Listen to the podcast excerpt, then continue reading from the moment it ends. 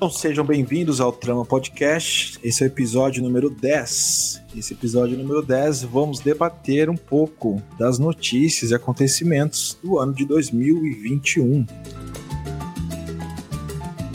Estou aqui com meu parceiro, meu colega, meu, meu brother, João Guilherme. Fala aí, João. Fala, Luiz. Como é que você tá, cara? Como é que foi a sua semana? Tranquila no caos, né? Como a gente chama. sobrevivendo. E você, como é que você tá? Tá tudo bem, Luiz. E hoje a gente vai conversar sobre coisas que aconteceram nesse, nesse ano de 2021, né? Até metade do ano de 2021, que já trouxe vários acontecimentos, vários fatos aqui que já estão se mostrando bastante promissores até o final do ano, né? Exatamente. A gente tá vivendo um momento histórico, né? Um momento que tem uma, temos uma pandemia global, milhões de mortos, né? Vale ressaltar isso. É, vale ressaltar que foi a partir dessa condição também a gente uh, se encontrou para realizar esse podcast né? Um podcast também tem uma data ali próximo de janeiro, gravamos ali em fevereiro, final de fevereiro. Isso tudo nos marcou e todos vem nos marcando, né? E vai nos refletir, como já está refletindo na nossa história. Mas o que a gente selecionou para vocês, espero que vocês gostem, comentem também. Como a gente conversou com o jornalista Paulo Egídio, é, reproduz a realidade, né? São os fatos que são selecionados, acontecimentos e condicionando nossa história, né, João? Exatamente, Luiz. E a gente vai trazer então alguns acontecimentos e uh, cada um aqui selecionou três acontecimentos que não são o, todos os acontecimentos, os acontecimentos mais importantes, mas de certa forma representam aqui um pouco da nossa opinião, né, em relação a isso, em relação ao podcast, em relação também a esse trabalho que a gente vem tentando desenvolver, né, Luiz, de tentar trazer um pouco de informação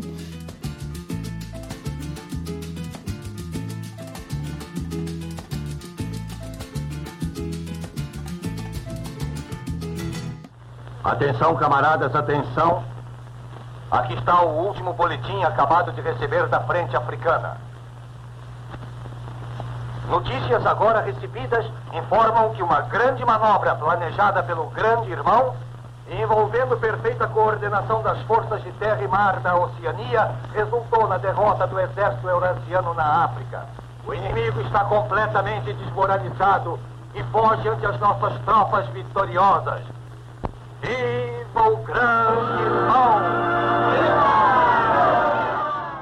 E assim, o primeiro acontecimento que eu trouxe uh, partiu um pouco da, de uma fala tua no podcast que questionou um pouco se a gente estaria vivendo uma distopia atualmente, né? Será que a gente está vivendo uma distopia, Luiz? Olha, te dizer que dá para a gente elaborar assim, a partir de critérios bem, bem, bem simples e, e verificáveis, né? Que a gente está vivendo uma distopia, sim, né? Então, no dia 1 de janeiro, Luiz, de 2021, o livro 1984, de George Orwell, entrou em domínio público no Brasil. E eu trouxe esse, esse fato aqui para para ilustrar um pouco dessa tua expressão, né, que você teve nos programas anteriores, de que a, o George Orwell, ali com 1984, fez, escrito lá em 1948, né, que previa um mundo bem distópico, autoritário, controlado ali pela figura do grande irmão, e que tem ali naquele personagem do Winston, né, o nosso herói, né, que vai ali se voltar contra o status quo. A partir do momento que ele se apaixona por, pela Júlia, né, que ele entra lá no naquele departamento do amor lá que é um departamento, lá tem uns departamentos né, meio abstratos e tal. Então eu trouxe esse primeiro fato para demarcar assim, um pouco esse, esse ano que a gente está vivendo e como essas obras de literatura, de certa forma, elas se chocaram com a nossa realidade, né, Luiz? Você imaginava assim, você tem alguma experiência em que você se questionou se você estava vivendo uma distopia atualmente? Ah, João, tenho todo dia, viu? A gente fala bastante, né, da, desse controle social aí isso às vezes até extrapola também a certos grupos, né, e, interpretações, mas tem um pé assim na realidade, né, de sentido a gente não ter um grande irmão, né, um grande líder, mas a gente tem um, número de ideias e, comportamentos que são sim condicionados, né, pelo, um, pelo algo que a gente está tá até usando aqui, né, que é, os, a, é a internet, é os meios que como elas funcionam e replicam, está gerando algoritmos, está gerando a gente está gerando informações né, para as big techs e elas podem usar de qualquer forma, a gente aceita naquele textão lá, tá aqui que a gente está falando, ouvindo, querendo no dia a dia, curtindo nas redes sociais, tem alguém vendo, tem alguém é, operando isso e usando a seu favor, né? Então, para o capitalismo nesse sentido, é para alguns interesses das corporações, alguns grupos ou pessoas aí que compram esses, essas informações e tipo, tentam, né, tentam e conseguem, né, realmente nos controlar, digamos assim, com aspas mais doloridas de dizer, um certo tom de verdade mesmo. João, você é livre, João? É, eu não sei se eu sou livre, né, cara? Nesse momento a gente está questionando muito daqueles conceitos que a gente trazia, né? E é interessante às vezes a gente debater isso enquanto que a literatura, essas, esses pensamentos, eles chocaram com a nossa realidade, até de não de forma Uh, objetiva, mas de forma ali uh, sinuosa, né? Por exemplo, existe um véu a partir dessas redes. Por exemplo, você citou aqui as redes sociais, a internet, né? Existe um véu, por exemplo, ali do que a gente às vezes não, não consegue ter acesso, a maioria das pessoas, eu digo, né? Uh, do compartilhamento de informações. Até o ano passado a gente teve um grande debate a respeito do WhatsApp, né? O WhatsApp agora pertence ao Facebook e ele ia começar a mudar as regras, né? Até recentemente eu recebi um e-mail do YouTube.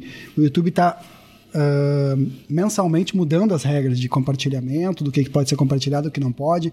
E a gente está no momento aqui, assim, que ele, ele tem esse véu de 1984, de distopia, né, Luiz? Mas, ao mesmo tempo, a gente tenta manter também uma uma sanidade de dizer, às vezes, que tem algumas modificações, umas diferenciações, né? Porque se a gente ficar entregue a essa distopia, a gente precisa se voltar contra o sistema, né? É, de certa forma. Né? Talvez até esse podcast seja um pouco de uma revolta contra o sistema, né, Luiz? O que, que tu acha? Somos, somos uma ruptura, somos transgressores, somos. Qual outra palavra que tem? Transgressores, ruptivos. Ai, adoro, adoro. Ai, obrigado por ter me chamado assim. Eu nunca achei que ia ser considerado isso, mas é realmente. E, e as empresas, as que crescem em volta, né? Todo mundo sabe, mas vale comentar, reforçar isso, né? E acho que faz esse papel de Big Tech, Big Irmã. Ah, surgiu o Instagram, tá lá, Big, vai lá e compra. Surgiu lá o WhatsApp, vai a Big Tech, compra. Surgiu o YouTube, vai lá e compra. Então, é complicado mesmo. Exatamente. Então a gente marca esse nosso primeiro, primeiro primeiro fato aqui de 2021. E lembrando uma frase muito marcante do livro que diz: Guerra é paz, liberdade é escravidão ignorância é força. Ignorância é força, né? Força para quem né, realmente usa, usa ela a seu favor, né? E não sejam então ignorantes, né, gente? E vale lembrar, né? A gente tem. Eu acho que é interessante a gente até filosoficamente pensar assim. A gente é livre para dizer que é livre, Uh, a gente, eu acho que sim, de certa forma, mas a gente tem que realmente ter aquela curiosidade, que eu gosto muito dessa metáfora do livro do Justin Gardner, O Mundo de Sofia, um livro, um best-seller famoso, que a gente tem a gente está vivendo sempre num processo de uma mágica do ilusionista, né? Tá sempre tirando o coelho da cartola e a gente as pulgas ali na pele do coelho e a gente vê as estrelas e não entende nada ali de baixo, né? A gente tem que subir os pelos e ver o que tá a mágica acontecendo. Então, sim, enquanto a gente puder ser subversivo, essa palavra, ao, ao status quo, né, a gente deve sim ficar de olho e entender o véu até científico né, por trás né, de tudo. Não como a ciência fosse perfeita também, tem suas, ela pode ser condicionada por interesses tal, mas a gente tá aqui para isso, tá aqui para cutucar, né, João? Tell me the duck story. Bum, bum, bum, ba-dum, ba-dum. A duck walked up to a lemonade stand and he said to the man running the stand, Hey, bum, bum, bum, got any grapes? Com certeza. Mas eu não vou deixar de. Vou falar já, mas não vou deixar de lamentar um meme que eu vi sobre o 84 ainda, João. é um, foi um meme que poucos vi perceberam, né? Que eu vi esse. Vi hoje, hoje ou ontem. faz nem 24 horas uma menina ganha um presente, né, de seus familiares, e é um livro do George Orwell, e uma, que é o 1984, e é uma capa linda, prateada, aquela coisa assim reluzente, né? Aquela que a gente passa na livraria sempre que esteja na nossa estante. e a menina, tipo, começa a abrir o livro, assim, tá com um cordão. Ela tem uns 12 anos, assim, né? Já cabeça baixa, não sorri, né? Abrindo, assim, aquele cordão, né? Já vendo que é o livro. Aí o que acontece, João? Ela abre o livro e olha, tem alguma coisa aqui dentro. Ela abre o livro e tem um recorte. Estragaram o livro inteiro e colocaram um celular dentro, cara. Nossa, muito bom isso, olha né, cara? olha a ironia, velho.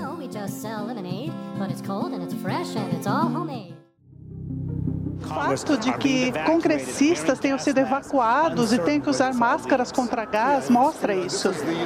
Olha, isso é o Congresso dos Estados Unidos e esses policiais estão armados, com as, estão apontando para a janela. Parece que a janela foi quebrada. A Pamela Brown tem uma, no, uma notícia, não, Pamela? Sim, os policiais me disseram que teve um policial de Nova York dentro do Capitólio que mandou uma mensagem pedindo ajuda. Isso foi cerca de 15 minutos atrás. E esse policial pedia ajuda dentro do Capitólio. E era um policial de Nova York que estava lá dentro. Nós estamos tendo imagens agora. E ele estava sendo cercado e pedindo ajuda. E esse ano, assim, outra coisa que eu quero trazer para vocês aqui que me impressionou, assim, acho que é, é realmente o que aconteceu com a maior, né, dita de maior democracia do mundo, a democracia americana, que foi abalada ali por, por uma transição, por uma eleição super conturbada, né, a gente tá falando da eleição do presidente Donald Trump e do seu concorrente Joe Biden, que foi, uma, né, pelo perfil do Trump, né, aquele verborrágico, que usa da sua perspectiva pessoal para tudo. Ele, ele, é, ele é, o, é o cara da pós-verdade, né? Eu que vejo assim, eu vejo o mundo, é assim que ele deve ser. Sabe? É super problemático, cara. Aí ele apontava que a eleição seria uma fraude, que teria um.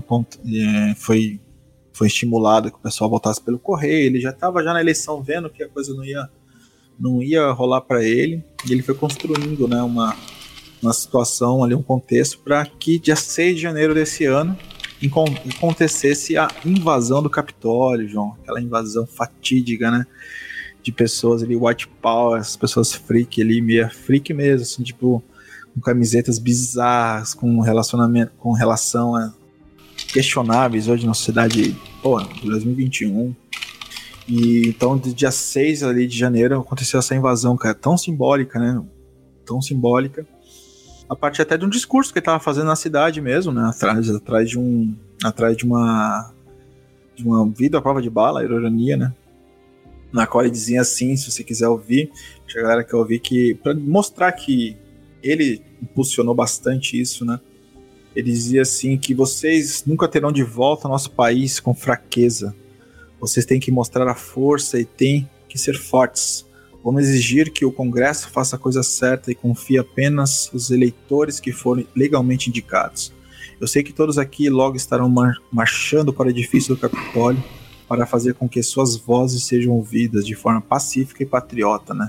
Depois ele continua: Nós, nós lutamos para valer. Uh, e, e, se vocês não lutarem como o diabo, olha só, um diabo, né? Vocês não vão ter mais um país. Isso é Obama, Obama não Trump, né? O Trump incentivando, estimulando essa galera a invadir o Capitólio, que houve essa invasão. Cinco mortos, João. Você viu essa cena? Você acompanhou esse episódio? O que, que você achou disso, cara? Luiz, é, é, foi muito chocante, né, cara? A gente tava. Até você trouxe um meme aqui, eu queria trazer um meme para representar esse momento, que era aquele meme do, do, do policial chutando a porta.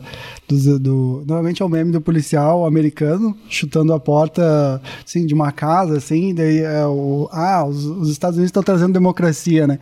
Daí era um meme, tipo, os Estados Unidos estão trazendo democracia para os Estados Unidos. e era tipo. E daí foi bem interessante. Eu queria te perguntar, Luiz, onde é que tu tava quando tu viu essa imagem? Imagem do cara invadindo, do cara vestido ali de, de azul, com uns chifres e, tipo, gritando palavras de ordem. Onde é que tu tava quando tu viu isso, Luiz? Cara, eu tava em casa ali, eu tava em casa, em casa em São Paulo com a minha mãe, e a gente tem uma TV a cabo lá, e tinha CNN, tinha Globo News, e era, assim, andava, é inacreditável, inacreditável.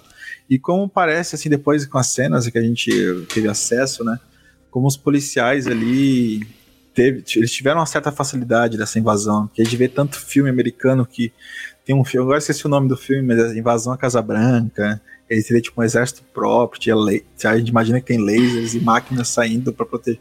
Teve nada, teve nada. E, e, pelo que se viu, até pelo que se viu, os, muitas pessoas que invadiram, né, e deixaram invadir, entre aspas, seguranças ali, tinham certa simpatia com o presidente, seriam policiais também que invadiram, teriam uma conexão entre eles.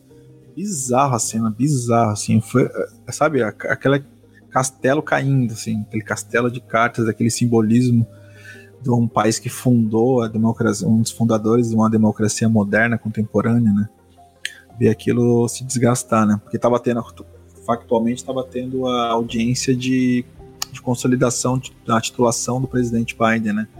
Entre os congressistas, tanto do Senado e do, e do, do Congresso, da Câmara, e o, e o, o vice-presidente do, dos Estados Unidos participa dessas, dessas, dessa, dessa sessão e ele estava cobrando que eles se investigassem e tal.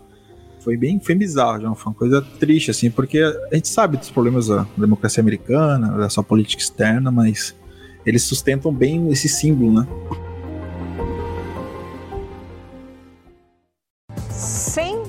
Anos depois de abrir a primeira fábrica no país, a montadora americana Ford anunciou hoje que vai fechar todas as unidades no Brasil.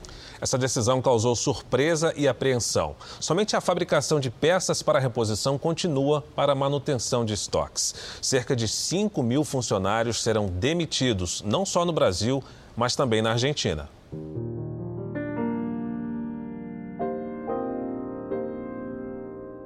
Então, Luiz, no dia 11 de janeiro, após 101 anos, a Ford deixou o Brasil. A Ford, que, foi, que é uma empresa reconhecida no mundo inteiro, né? Uma, uma, uma montadora de carros. E após 11, 111 anos no Brasil, ela decidiu migrar para a Argentina. É, é, claro, é muito importante ressaltar o que, que eles deram como justificativa, né? Eles disseram, ah, a continuidade do ambiente econômico se mostrou desfavorável e também devido à pressão adicional causada pela pandemia de Covid-19. Dessa forma, Luiz, três fábricas no Brasil fecharam. A primeira delas em Camaçari, na Bahia, em Taubaté, a segunda, e a terceira em Horizonte, no Ceará, deixando 5 mil pessoas desempregadas. Se, se, estima ainda que cerca de 12 mil pessoas, na verdade, foram afetadas, né? Famílias afetadas por isso, né? Por conta do desemprego, né? Então, segundo a BBC também, segundo o que a BBC também apresentou, outro fator importante, mas pouco comentado, seriam os erros de gestão da empresa no país, sendo sendo um deles a dificuldade da montadora manter-se competitiva em frente aos concorrentes e às transformações tecnológicas. Luiz, o que, que você achou dessa essa despedida, né, dessa saída da Ford do Brasil, e que foi até meio simbólico, em certo sentido, né, Luiz? É, como que você encarou esse fato? Cara, é, foi complicado, porque a gente, tá, a gente tem umas a sensibilidade do que está acontecendo aí no Brasil, né? De a gente ver a economia nos, nos frangalhos aí, não tendo nenhuma tipo de proposta para dinamizar e proteger a população, e acaba respaldando né, na economia. E, claro, a Ford por si só, né? Foi do Henry Ford que tipo, a gente tinha todo um. construiu ali um modelo de, de produção, né? Em linha tal complicado. E nós do que morou, eu, eu tô no Rio Grande do Sul de novo, e a gente tem aquela situação da Ford, saindo daqui do estado também, manchou a carreira de um político e foi para Bahia por ter mais isenção. E ela sai assim também, é, não sei se fazendo uma análise assim a curto prazo, se era tão, ela podia ter segurado um pouquinho mais esses empregos, né, João? É, exatamente, cara. Principalmente, deu um rebuliço na época do, do que eu morava no, no Rio Grande do Sul, porque o Olívio, ele era governador, e a Ford, quando foi chegar no Brasil, ela tentou primeiramente ir para o Rio Grande do Sul. E daí já tinha um lugar ali em Cachoeirinha, mais ou menos. E daí o Olívio, eles, só que eles queriam uma pequena coisa, eles queriam isenção de, de impostos, né? E daí o Olívio, né, é, de maneira clara e concisa, disse não, não. E daí eles decidiram ir para Bahia. E daí o pessoal rechaçou o Olívio naquela época. O Olívio que é um cara que tem ali uma, uma história né, de, de, de ativismo dentro do, do partido e tal, Partido dos Trabalhadores. E o, recentemente, quando deu essa, esse acontecimento, ele até se pronunciou e tal. E eu acho que é muito interessante pensar, eu até trouxe, trouxe aqui um, uma dica de filme, a gente pensar naquele filme do Michael Moore, o primeiro filme do Michael Moore, que é o Roger e Eu, é, que é o filme em que o Michael Moore ele vai É um filme incrível, na verdade. O Michael Moore, é assim, ele mora em ele nasceu em Flint, que é uma cidade pequenininha dos Estados Unidos. E Flint tinha uma, uma fábrica da GM. E essa fábrica da GM, em determinado momento, ela resolveu fechar. Ela resolveu fechar e reabrir em outro país. Então ela resolveu fechar e reabrir e ela desmantelou toda a cidade, Luiz. Ela, tipo, as pessoas perderam emprego, tiveram que ir para subempregos. E o Michael Moore ele se propõe uma coisa muito simples nesse, nesse programa, nesse documentário. Ele quer conversar com o Roger Smith, que é o presidente da GM, e pedir explicações. Ele quer só pedir explicações. E daí ele faz essa jornada.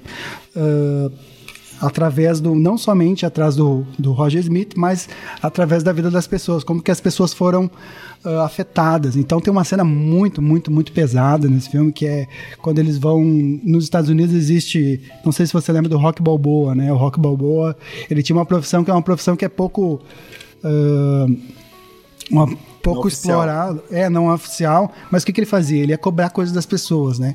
E tem um cara, tem uns caras que, que tem uma profissão muito parecida com ele, que é o cara que tira a pessoa se a pessoa não paga aluguel dos lugares. Então é muito pesado, cara, porque eles querem remover uma mulher que ela tem uns quatro filhos e daí o cara tem que remover ela naquele dia e ela consegue tipo pô, um dia depois ser removida, e é muito tocante, assim, porque ela, pô, ela tem que botar colchão na rua, sabe? É uns negócios muito pesados, e tudo isso, tipo, o Michael Moore te mostra, assim, e, e te corta o coração, mas você vai ficando cada vez, poxa, é muito complicado, tá ligado? Como uma empresa multinacional faz isso, tá ligado? Tipo, ela, ela mostra que tudo aquilo que ela às vezes pro, propaga, né? Como como mote, assim, ela não segue, né? De certa forma. Ah, ela não está preocupada, na verdade, se os brasileiros vão ter o que comer ou qualquer ou a questão econômica, né? Ela rompe isso e vai para outro país. E se a, e se a Argentina não, não, não oferecer as melhores condições, vai para outro país. Então, como que você vê isso, Luiz? Gostaria de saber a tua opinião. Cara, é um contrato muito frágil, né? Que a gente tem com a, com essas relações com esses países, né? Por falta de um projeto de, de país e, e, e ver um, Desculpa os macacos, mas macaco na loja de louça, como é esse presidente que a gente tá, que prometia e prometia coisas assim, né, de com o uso do no liberal e o Paulo Guedes, que ia dinamizar, modernizar a economia, e tá aí com os mesmos conchavos, os mesmos empréstimos, meus amigos de sempre. Cara, eu acho muito triste, velho. Acho que falta realmente a gente entende que a, a gente vive no sistema global de financeiro, de, em busca de lucro, né? Mas nós, como país sem projeto, assim, vem. Esse é mais um exemplo da nossa des... travou aqui. a diminuição da nossa capacidade industrial. Ah, sim. Né? A gente vem com um processo aí a curto, médio prazo. Por exemplo, na ditadura, a gente, o nosso PIB era 40%, era, era oriundo da produção industrial. Agora a gente está a patamares de 10%. Né? Também é tudo um reflexo da globalização, né, de ver o Oriente, o Oriente com a China e Taiwan ali e outras, e outras economias mais dinamizadas, né, podemos questionar a precarização do trabalho também, mas uh, vem se demonstrando aí que ocupando esse lugar, né, e até você falou do, do pontos de modernidade, né, os carros, os carros estão muito mais modernos, né, os carros que chegam importados já não tem mais eu lembro que tem aquela aquele preconceito com carro importado hoje carro importado tá aí com muito mais coisas e, né, e a Ford talvez ficou para trás também, né? São vários elementos, né? Exatamente. Agora, sei que é uma merda, sei que é uma merda. Basicamente, assim. Gosto de brincar com uma metáfora que é assim, né, cara? Todo mundo diz que, que é bom se alimentar com agricultura familiar ou com lugar comida orgânica, né? Daí você vai numa feira, numa feira orgânica lá, né? Com teu dinheiro lá, 50 reais de manhã lá. Você compra. Quantas batatas você compra, sei lá? Quantas, quantos tomates você consegue comprar? Quanto que você consegue comprar de conteúdo comparado ao que você compraria no supermercado ou numa feira, uh, sei lá, de, de local, assim, que o pessoal usa agrotóxico? Quero fazer uma provocação mesmo, assim. Como que, como que a, a gente tem uma sociedade, às vezes, que às vezes parte dessa ideia burguesa de que todo mundo tem que uh, consumir coisas sem agrotóxicos, às vezes, ou agricultura familiar, ou coisas né, orgânicas, e não dá estrutura para isso, tá ligado? A gente não tem estrutura, às vezes, para manter essas coisas. Você vai comprar uma laranja, é 4, 5 reais, sabe? As coisas são muito caras. Então, eu acho que é muito bonito às vezes a gente dizer, ah, tipo, afirmar certas coisas, mas a gente precisa ir para a prática do dia a dia, né, cara? Eu quando vou comprar, eu vou no lugar mais barato. Eu vou comprar meu tomate no lugar mais barato, né? Eu, né, vou lavar ele e tal. Mas como que isso, como é, como que a tua ideia burguesa, como que a tua, aquilo que você leu no livro vai influenciar na senhora que vai diariamente lá comprar seu tomate? Como, como que aí é trazer um documentário muito bom que é o Ilha das Flores, né, cara, que questiona muito isso. Como que como que a, o mercado capitalista também lida com, com esses objetos e co, por que que por que que se a gente tem um excedente de comida no mundo, por que, que tem gente passando fome, né? É. Será que, era um é objetivo? Das, das, grandes dúvidas que a gente tem, né? A gente não entende, a gente produz três vezes, duas vezes mais comida que é necessária, mas ali a questão do lucro ainda, nossos netos ainda vão nos responder ainda, como a gente vive nessa sociedade ainda que tem tanto e muita gente ainda com fome, né? Exatamente. Claro que os sociólogos dizem que é, é construir essa, essa necessidade, esse sentimento de falta, para que esse sentimento seja condicionado, para falar a palavra, seja manipulado para que você realmente sempre esteja trabalhando, não questionando e agradecendo pelo pouco que você conhece, né? É uma maneira também de, pela escassez, né? Gerar esse, esse sentimento. Se todo mundo tivesse acesso à comida, à casa e aos bens, as pessoas iriam, né? Se vender o trabalho, a mão de obra, a mão de obra dela por tão pouco. Então a gente ainda falta muita coisa para superar e chegar nessa utopia ou distopia que a gente comentou no início, né? Informação que acaba de chegar: o Brasil bateu mais um recorde no número de mortes pela Covid-19 registradas nas últimas 24 horas. Foram 4.249 vidas perdidas de ontem, quarta-feira, até esta quinta-feira. São números atualizados do Conselho Nacional dos Secretários de Saúde, mais um número trágico que a gente traz aqui sobre as mortes pela doença, batendo mais um recorde. A gente falava na terça-feira sobre o último recorde, já passando das 4 mil mortes e, portanto, 4.249 mortes, puxado também pelo número em São Paulo. Exatamente, e isso bate muito com o próximo tema que a gente traz, né? Que esse ano realmente foi algo que nos impactou, inclusive como ser humano, na produção do podcast. E, nossa, bateu uma, uma, bateu uma bad vibe, assim, preocupação total, que foi a segunda onda de Covid no Brasil, né, cara? Caraca, bizarro aquilo de março a abril, assim, parece que foram, foram ai, foi um período muito forte, assim, acho que vem tudo à tona. Acho que começa a criar uma terapia aqui do podcast. E a gente tenta quebrar com essas piadinhas, assim, mas é realmente pra, é a questão até de sobrevivência, assim, sabe? Se a gente, a gente tem que tratar o assunto com seriedade, né? Impactou, eu perdi amigos, assim, com a minha idade, ó, minha idade, pessoas, pessoas que eu sentei no sofá, eu fui num, vou contar aqui, eu fui num, não vou dar nomes, né? Mas eu fui no enterro de uma, de uma pessoa idosa, rápido, aquela coisa só pra, né, pra ficar lá aglomerando, foi questão de respeito mesmo, já tinha proximidade. Aí, tipo, essa pessoa tava lá e, pô, depois acabou sentando do lado do outro, assim, aquela distância de mercado, não vou ser hipócrita aqui também, senão a gente nunca, né, não, não sai pro mercado. Cara, e a pessoa morreu depois de um mês, cara. Tipo, meu amigo de infância, minha idade, cara, foi terrível, tá sendo terrível ainda, tá terrível. Então, eu não quero nem despertar gatilhos, né, ninguém aí, mas foi uma bad fora, a gente tem que comentar, a gente, nesse período, a gente morreu mais pessoas que o ano passado inteiro, né. Exato reflexo de tudo que a gente tá vendo aí, João. Quiser comentar também alguma coisa? Exato, é, foi horrível, né, cara? A gente chegou a um nível de 4 mil mortes por dia, é, lembrando que a gente bateu os Estados Unidos, né? Bateu qualquer referência que a gente tinha, né, Luiz? De ter 4 mil mortes, óbitos por dia e, tipo, eu até fiz uma. A gente comentou assim, naquela aquela semana, né, mais recentemente, quando o Paulo Gustavo faleceu, né? Que eu lembro que a mídia estava acompanhando ali inteiramente, assim.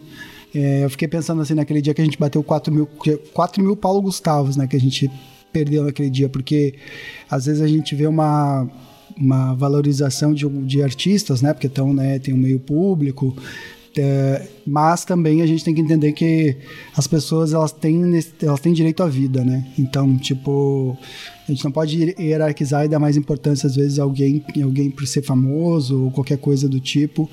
Eu acho que a gente tem que ficar como diz o, né, diz, dizem os poetas, consternado né, em relação a essas mortes. E a gente acaba criando estratégias de sobrevivência, né? Que a gente fez aqui esse podcast, a gente fez retomou a amizade, a gente começou a fazer amizade com novas pessoas, começou a tentar uh, ouvir as outras pessoas também sobre assuntos, né, trazer aspectos da vida delas. É, esse podcast é resultado da pandemia, né? Então é, ele é uma forma que a gente espremeu esse limão, né, cara? A gente está aí com uma estratégia de, de lidar com isso também. Exatamente, exatamente. É, e a gente faz convite para vocês abertamente para dividir com vocês essas, essa experiência, essa jornada, né? Que não tá fácil, não tá fácil. A gente até comentou agora desse fato da, da nossa quebra da nossa indústria nas últimas, nas últimas décadas e principalmente agora na última. E a gente não tinha insumos, a gente não tinha né? A gente não tinha máscara, a gente não tinha uh, seringa, a gente, sabe, coisas que a indústria já tem, isso aí já tá, já é livre de copyright, sabe? E a gente não tinha produção. Ah, então é um desmantelo, um reflexo de pessoas que estão no poder, né? Que não se preocupam, acho que é a, a gente sabe que a, que a pandemia, a doença, trouxe um biólogo para conversar, inclusive, foi um momento ímpar, assim, a gente é interessante a gente saber as coisas. Então, a gente foi importante do Rodrigo Delani que veio explicar pra gente, a gente debater isso. E, cara, tá caindo, né? diminuiu 23% hoje, né? A gente tá fazendo essa retrospectiva no meio do ano. Diminuiu, mas os números ainda tão altos, tão mil. As vacinas estão avançando de forma lenta. Espero que continue, tá? E, cara, que a gente aprenda com isso. Exatamente. Uma limonada, que a gente aprenda mesmo. Exatamente. É, até o próprio momento, né? Eu lembro quando minha mãe ela se vacinou, teu pai também se vacinou, né, Luiz? É, foi, um, foi uma sensação muito boa, assim, de, de saber que, que eles estavam bem, assim, sabe? Tipo, pelo menos eles conseguiram se vacinar. E a gente tá lidando aqui, a gente tá falando de pessoas que já estão no grupo de risco, né? Pegou, pegou a doença, é, é muito complicado, cara. Muito complicado. Aí lembrando daquela imagem do do filho daquela. Teve um, um, um rapaz de um, de um desses países árabes, até sendo fantástico, que ele foi. Ele soube que a mãe pegou Covid, ela estava nas últimas horas, ele escalou um lugar só para ver ela, assim, né? É, os últimos momentos. E, e, como o ser humano é muito visual, né? Ele precisava ali, tipo, dar esse, esse adeus, né? As pessoas estão enterrando seus entes queridos sem dar esse adeus, né? E às vezes é esse luto.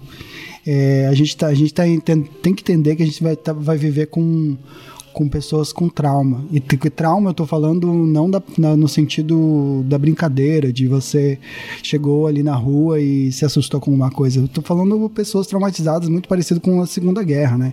Trauma, tem um, até um psicólogo que explica que trauma tá muito conectado.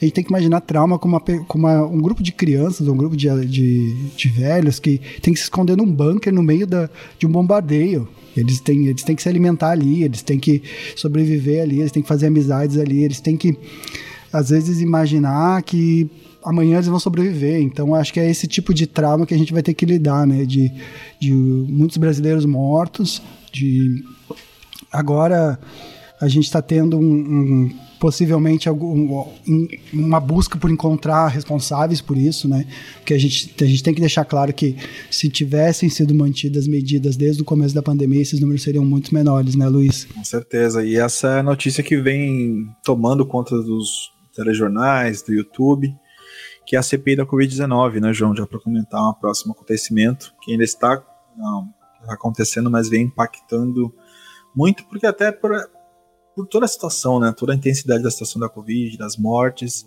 até pela essa busca de respostas, né? Porque foi a gente tá vendo assim, a gente pode falar horas aqui, né? Tudo tá acontecendo, mas tentar sintetizar para discutir. Foi uma CPI que foi pedida pelo ministro do Supremo Federal, Luiz, Luiz Roberto Barroso, no dia 8 de abril, que determinou ao presidente do Senado, Rodrigo Pacheco, a criação da CPI para investigar ações e possíveis omissões da União, dos estados e municípios ao combate à pandemia do coronavírus, né?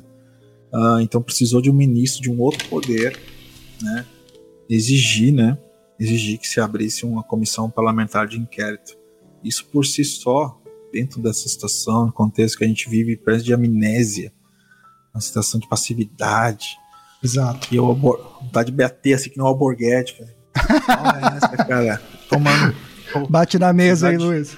Pá, pá, pá, precisar de uma. Que porra Caramba, é o, ju, o juízo supremo pedir pra Câmara investigar pô, as omissões e as ações né, equivocadas, que são várias, que tá, tá rolando. Tá assistindo, João, a, a CPI, tá, tá acompanhando. Cara, eu tô assistindo assim, você comentou antes, você fez um comentário muito legal, é o BBB do Brasil, né? A CPI do Covid agora, né? É o, tá todo mundo uh, olhando para esse, pra esse, focado nesse, nesses depoimentos, né? É, foi muito, é muito interessante a gente analisar, até de forma semiótica, né? Quando o próprio ex-ministro lá, o, o general foi depor, o Eduardo Bolsonaro se posicionou ali numa posição que ele enxergasse o cara, para manter ali um tipo de controle visual, né? De, de tipo, ó, eu tô aqui representando o presidente, sabe? Então a gente encontrou ali os mesmos discursos sem vergonhas, né? Uh, sem vergonha na cara. E a gente encontrou também o próprio. Uh, o próprio Dimas Covas, né, diz que as, diz que as falas do Bolsonaro, o Dimas Covas que é que é um diretor do Butantan, né? ele disse que as falas do Bolsonaro e os ataques que ele, que ele fez à China prejudicaram a Coronavac, né? Nesse sentido que, tipo, a gente está diariamente uh, vendo ali, Luiz, o que a gente já sabia, de certa forma, né? A gente, assim, que, que busca, buscou entender que, por exemplo, eu estou numa cidade que, que não se segue as regras, não se segue as regras, a gente vê pessoas no parque, mal, vê pessoas correndo não usando máscara. Então, tipo, existe, existe uma prefeitura que, que tem que ser responsabilizada, existe um governo do estado que tem que ser responsabilizado, existe um presidente que tem que ser responsabilizado, porque essas pessoas, elas deviam, dentro de uma democracia, elas têm que dar o exemplo, né, Luiz? É, elas, elas são influenciadores de opinião, né? É, e, e, assim, eu até queria que você comentasse mais, assim, porque eu não estou acompanhando tanto. Quais que foram os momentos que foram mais, mais marcantes para você da CPI? O que, que você está achando?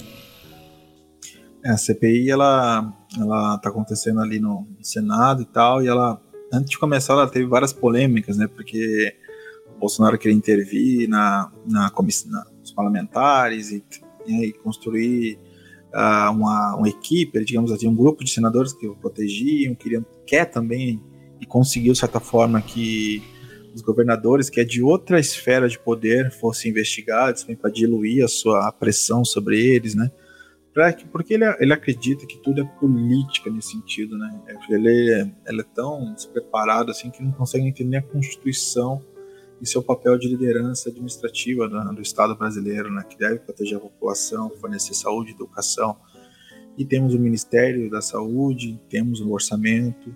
Faltou o quê, João? Faltou o cara realmente ter essa visão, tipo, acompanha os, né, os, acompanha as orientações da OMS, que é esse órgão mundial de saúde, vamos proteger, vamos usar os mecanismos não usou. Só para listar aqui que as merdas que ele fez, tá todo aqui a gente já sabe, né? Se vocês não sabem, talvez essa, essa omissão, essa negação, esse mau exemplo, essas falas de propaganda, de charlatanismo, ele está cometendo charlatanismo. Ele não é médico para falar que uma, um remédio um remédio cura ou pré, tem um tratamento precoce, ele não pode falar isso, né? Porque no caso até poema ele trouxe, levava. Pro... Então, N fatores e os, os, ministros que foram trocados, né? Então, Mandetta foi lá na CPI, ah, apontou as interferências do Bolsonaro, que o Mandetta tinha um papel realmente seguir as orientações do OMS, mas quando o presidente estava lá, falando tudo ao contrário, então era, tinha dificuldade e foi mandado embora, né? Então já, já começou bem a CPI por aí. Né? Tem um relator, o Renan Calheiros, que é um, é um polêmico, né? Nesse sentido também, a gente sabe que o Renan uh, também ele tá, tá em vários processos, mas o Renan, acho que talvez o relator, né? Que tá na, na mesa ali, ele tá, tá, fazendo uma performance muito boa nesse sentido de enfrentamento, né? Ele coloca o número de mortes, né, agora 450 mil mortes na, na mesa. Ele traz referências culturais, ele até apareceu no Fantástico a matéria que ele pede para os internautas, seguidores dele, mandarem pergunta, ele tem uma comissão. Então, no geral, assim, ela tá muito boa. Tá, tá boa sim. E o que esperar dela, João? Não sei, porque realmente não lembro de ninguém estar tá preso de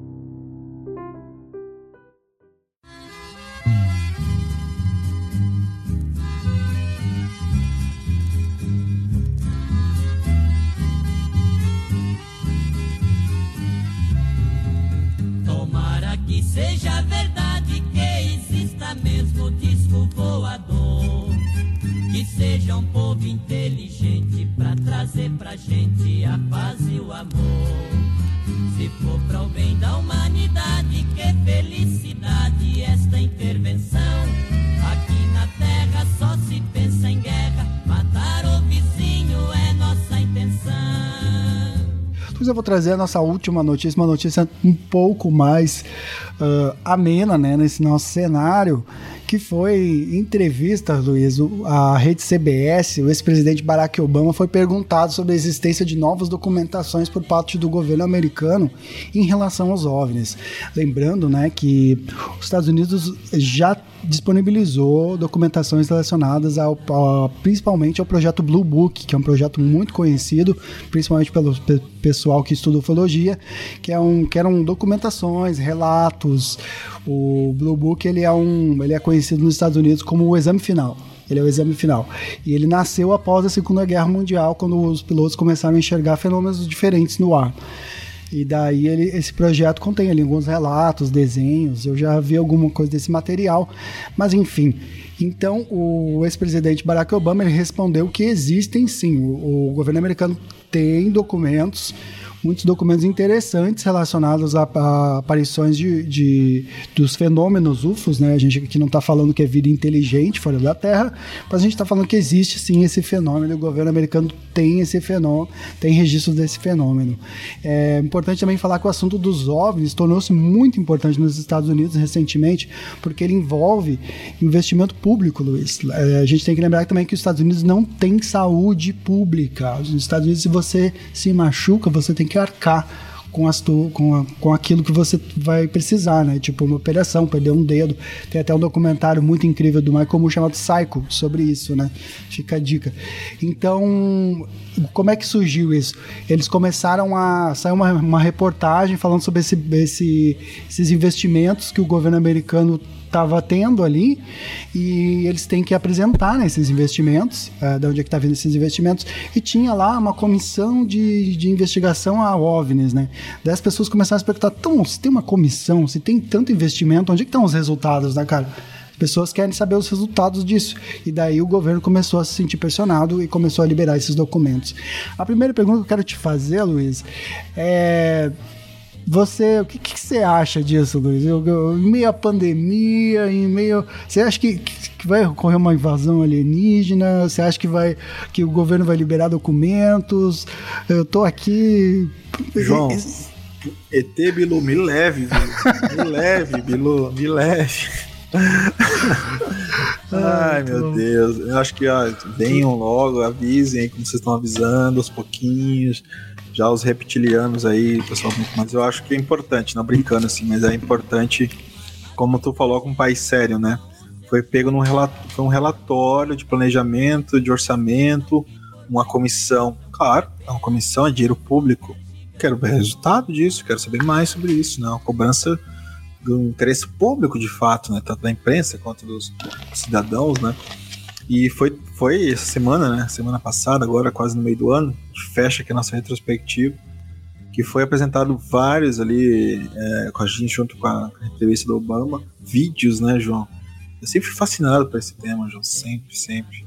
Não sei, acho que fui fascinado, muito interesse mesmo, acho que é algo interessantíssimo a gente pensar, a gente essa bolinha de gude nesse universo gigante, e tem muita coisa que dentro do espectro visual, sei que foi físico aí, a gente passa despercebido, né, João? Exatamente. E lembrando que, uh, pô, quando a gente fala assim, né, de OVNIs e UFOs, né, é, eu, eu sou um cara que gosto muito do assunto, tem interesse no assunto, mas eu, eu acho interessante porque ele, ele envolve um pouco da, da busca da gente pela origem, né? Tipo, de será que estamos sozinhos no universo? E pensando assim, é, que o governo também liberou esses, esses, esses vídeos, né, cara, do, dos caras fazendo movimentos. Os OVNIs fazem movimentos muito, muito diferentes, movimentos acima de Mach 15 ali. É um movimento que se tivesse um piloto ali dentro, ele viraria bater, assim, né? E lembrando que aqui no Brasil já, já aconteceu uma coisa, assim, já aconteceu a noite dos OVNIs, né? Ali nos anos 90, que foi, anos 90, 80, 90, que foi um, um dia em que a FAB encontrou várias luzes, mandou um caça subir e esse caça se deparou com um objeto que se movia de forma muito, muito, muito diferente. E não sei, eu fico pensando se fosse uma, um momento de, de, de assim, conquista de outro, de outro mundo, esse é o momento. É, os caras já estão com epidemia, né? Os caras estão com epidemia, tudo em casa, é só conquistar. Chegou, conquista. Tá ligado? É só. Você lembra daquele Vamos jogo. Organizar. Vamos organizar, bagunça. Exatamente, né? já tá tudo. Pô, faz a planilha do, do Excel ali, catch, catch. Não sei, não sei se você lembra do, do Quake, que tinha aquela, aquela fase que você podia jogar co-op, que era uh, captura a bandeira. Era só ir lá capturar a bandeira e deu. Substitui é a bandeira. Nossa, ele vem desfilando, né? Tranquilo, né? Nossa, ah, muito bem, bom. Bem lembrado. É, todo esse contexto faz a gente até pensar perspectivas em relação a isso, né? Meu Deus, João, meu Deus, como a gente tá tão tá tão vulnerável também nesse sentido, né? Mesmo que aí é uma coisa curiosa, nossa, coisa pelo menos minha, né? Curiosa de interesse quando a gente para um pouco mais de tranquilidade, de onde viemos, para onde vamos, por que aí estaremos sozinhos. Quando a gente tinha um, pouco, um momento de ócio, agora tá, vem agora, vem logo, tá ligado? Eu preciso saber de alguma coisa, porque tipo, vai saber isso mesmo. Nossa, experiência louca. E eu gosto muito dos filmes, né? Muito, muito, muito. Até brincou esses dias, lembra do, do Autópsia do. Autópsia do ET no Ah, Fantástico e tal. sim, cara, cara. aquilo foi. Parou o Brasil, né?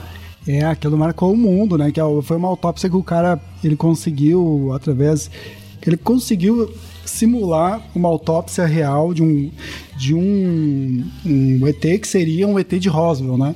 Que é aquele caso muito marcante nos Estados Unidos. E daí esse cara quis vender isso por tantos milhões, assim. E daí o Fantástico passou e tal, o próprio o Fantástico passou e posteriormente foi provado que era falso. Eu tenho uma teoria, às vezes eu fico pensando se tipo, pô, e se no final aquilo ali não foi verdade e existe um encobrimento, sabe? Eu fico dando umas teorias, porque, cara, aquilo me causou muito pânico, assim, né? Nos anos 90 eu ia morrendo de medo, cara, morrendo de medo. Esse dia foi um dia que, outro dia da escola, só se falava disso, né, Luiz? Você lembra do dia posterior? Era o Grey, ah, aqueles Grey, né? Cinzinho cabeçudo, né? cara. Acho que até ele consolidou de vez a marca, assim, a marca simbólica, né? O signo que é um ET, aquela cabeça arredondada e aqueles olhos pretos, né? Gigante. Cara, foi incrível. A experiência, aquela época era Domingo Legal, chupacabra e UFO no Fantástico, assim. É, Não precisava é. de mais nada, não precisava de mais nada, só. E agora, Só mas assim, impressionante falando da notícia, o Obama, né? O Obama é todo polido, todo cuidadoso. Dizer É. que realmente existe, até a nomenclatura que estão né, usando agora, fenômenos ah, aéreos não identificados e tal, mas é interessante. Eu vi os vídeos, ficaram, era bem, bem complicados. E é legal ver o. ah, como os pilotos ali reagiam, né? Reação deles, de, de Exato. reação né, da internet. Exato, O cara aqui, olha lá, consegui, consegui mirar. Quantos exato. passaram rápido, né? Quantos eles É. não conseguiram? Exato. Tem uma. É que assim, o, não sei se tu, tu, tu você escutava o, o Green Day. Não é Green Day, Luiz. Como que é o nome daquela banda? Não sei se é Green Day. Como que é? Não, aqui, Blink 182. Você lembra do Blink 182? Claro, quase Claro. comprei uma camiseta. O, um dos caras do Blink-182, ele começou a investigar OVNI. E ele, ele foi também, ele é um dos responsáveis por, por esses vídeos terem vazado, aqueles vídeos que vazaram ano, uns dois anos atrás. E ele, ele tem, tem uma série, eh, se não me engano, no History, que eles falam sobre um avistamento ah, num porta-aviões americano, norte-americano, que é um. que eles chamam de tic-tac, é uma bala gigante tic-tac que sai de dentro do- da água, assim. E ela voa muito rápido, porque eles falaram que essa, esse objeto, eles foram chamados para abordar um objeto ali, um. provavelmente- é, tipo assim, os caras estavam voando de caça e eles achavam que era cartel de drogas. Eles achavam, ah, vamos aba- bater aqui um, né, um, alguma coisa relacionada ao cartel de drogas mexicano e tal. E daí eles chegaram lá, era esse objeto que ficou parado ali voando no, no mar, assim. Então tem muito mistério, né, cara? E acho que tá muito conectado também a uma questão de se existir E está ligado também a uma soberania dos Estados Unidos, né? Se existir essa tecnologia, nós queremos tê-la, nós queremos, tipo, guardá-la, né? Nós, porque isso pode virar um. Imagina, um objeto que voa tão rápido, isso pode virar um. que cai na mão, né? Pro, no, tentando entender o pensamento americano, né? Norte-americano nesse sentido. Com certeza, nesse sentido, ah, se é uma tecnologia de um país que a gente é, que eles têm conflitos e e realmente disputas, né? Querem realmente pô, entender, né, dessa tecnologia, nessa essa indústria armamentista, essa guerra fria que está cada vez mais quente de novo, ela está acontecendo, com certeza. E mas, ao mesmo tempo, né, a gente não vê essa, essa, essas tecnologias sendo, sendo utilizadas. Eles estão guardando as sete chaves assim, daqueles que tem tanto interesse, né? E tem um cara, Luiz, que eu ouvi falar, eu, eu tava ouvindo um podcast, que eles dizem que os celulares que a gente tem hoje em dia, as tecnologias de processamento também de computadores, vem disso, entendeu? Esse salto que a gente deu aí de 50 anos de tecnologias, por exemplo, dos Jacksons, que é aquele desenho que a gente assistia lá nos anos 90, é uma, é um, é uma amostra disso, uma amostra dessa tecnologia, dessa engenharia reversa que eles fizeram, né? E aquele documentário da Área 51? Isso, isso. Faz sentido, né? Faz sentido, porque é um, foi, foi um salto, Luiz. A gente, a gente tem que entender que hoje em dia a gente está vivendo a realidade dos Jacksons, né? Os caras se olhavam no telefone e eles diziam, ah, que hora que você chega, não sei o que, né? Claro, não tem carro voando ainda, mas é, é uma tecnologia muito avançada, né, cara, da comunicação uma revolução, né? E a, e a, gente que lidou com os últimos equipamentos aí, que eram quase, tinham personalidade nessa. TV de tubo, de cassete, meu, era quase da família. Agora Exatamente. a gente vê essas máquinas menores fazendo tudo que a gente sempre sonhou, né? Cara, eu vou comprar um vinil, vou comprar um CD, se vai ter MP3, meu, agora tem. Exatamente. Ah, então, assim, é uma resposta que a gente vai procurar respondê-las, com certeza talvez no futuro mais não tão longínquo, mas é ou tão distante que a gente vai buscar sempre essa pergunta, né? Estamos só nesse nesse universo enorme, né? Exatamente, Luiz. E a partir dessas suas lindas palavras, né, Luiz, vamos encerrando o programa, né? Esse programa que falou um pouco aqui de acontecimentos de 2021. Será que 2021 vai ser melhor que 2020, Luiz? O que, que tu acha? 2022? É. Cara, torcer para 2021 contra o Fluminense ser melhor um pouco nessa reta final, porque ah, mesmo as vacinas aí demorando, estão chegando, daqui a pouco vacina os professores, as pessoas só apenas com idade, tomara, tomara que dê certo, cara. Eu torço muito, eu sou do copo mexer, não adianta. copo mexer. Espero que sim, você tá otimista para 2022, 2021. Olha, eu tava otimista até que quando a gente gravou com, com o Rodrigo, cara. O Rodrigo, acho que ele me alentou ali. ele me mostrou umas questões que eu não imaginava, tá ligado? É engraçado a gente trazer alguém, alguém que tem um pensamento mais técnico, porque os caras eles já, já sabem, né, cara? Como que os caras sacassem que, tipo, ah, vai ter que usar máscara por muito tempo, não vai rolar aquele cineminha tão cedo, sabe? o streaming tá. Esses dias eu até tava ouvindo um podcast os caras falando assim, pô, ah, aquele o, o rigor de ir na sala de cinema, que é muito diferente. Cara, eu, fiquei até de cara, assim, porque eu acho que a galera não entende que a gente tá no momento que, tipo, isso não é discussão, tá ligado? A discussão não é se a sala de cinema é melhor que você assistir um filme em casa, um, uma coisa na Netflix. É claro que é melhor, cara. É claro que é mais legal. Né? A discussão não é essa. A relação aqui é que a gente tem gente morrendo diariamente né? A gente tem gente morrendo diariamente e assistir um filme no Netflix em casa é a, é a forma de você, às vezes, conectar com aquela experiência que, que você tinha, sabe? De, sei lá, fazer uma pipoca, tentar criar ali um ambiente, cara. Não é... A gente não tá aqui porque a gente quer, né, Luiz? A gente tá aqui porque não dá pra não dá para sair, cara. A gente não quer morrer, a gente não quer botar as pessoas em, em risco, enfim. Então eu acho que, que não é, é uma discussão menos de purismo, mas muito mais ligada à necessidade, tá ligado? Exatamente, vamos se reinventar aí, galera. Vamos. A gente não chegou aqui à toa. E a gente, a partir de agora, é responsável aí pelo nosso futuro, pelo nosso, nosso cotidiano. A gente tem que se sentir responsável. Nossa responsabilidade começa nas atitudes, pequenas atitudes, gente. É tomar consciência. Não posso sair, não saio. Tem que depois, quem sabe, ah, tem que votar direito num filho da puta que pode controlar o seu orçamento da sua família, cara. A segurança, a saúde da sua família, tá? Então, mas pequenas atitudes, cara Tá nas pequenas atitudes. Exatamente. Então vamos deixar um tchau tchau pra galera, Luiz. E semana Valeu, que vem a gente galera. volta, né? Dá um tchau tchau, Luiz, com força aí. Tchau, galera. Firmeza então. Se cuidem, por favor. Se cuidem, por favor. O Luiz aqui tá fazendo um sinal de, de paz, né, Luiz? O que, que é esse sinal que você tá fazendo?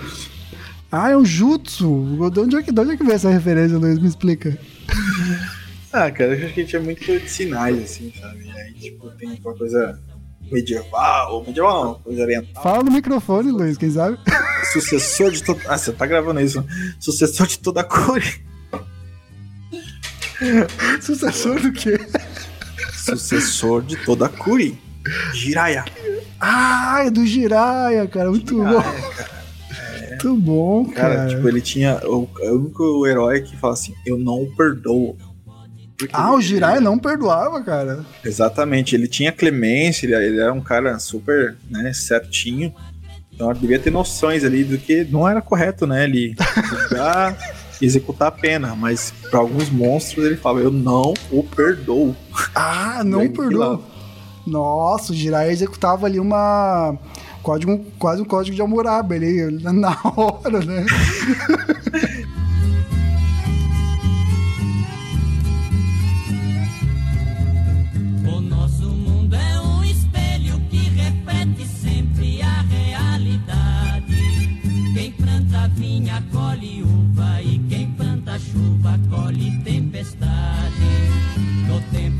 Jesus vivia.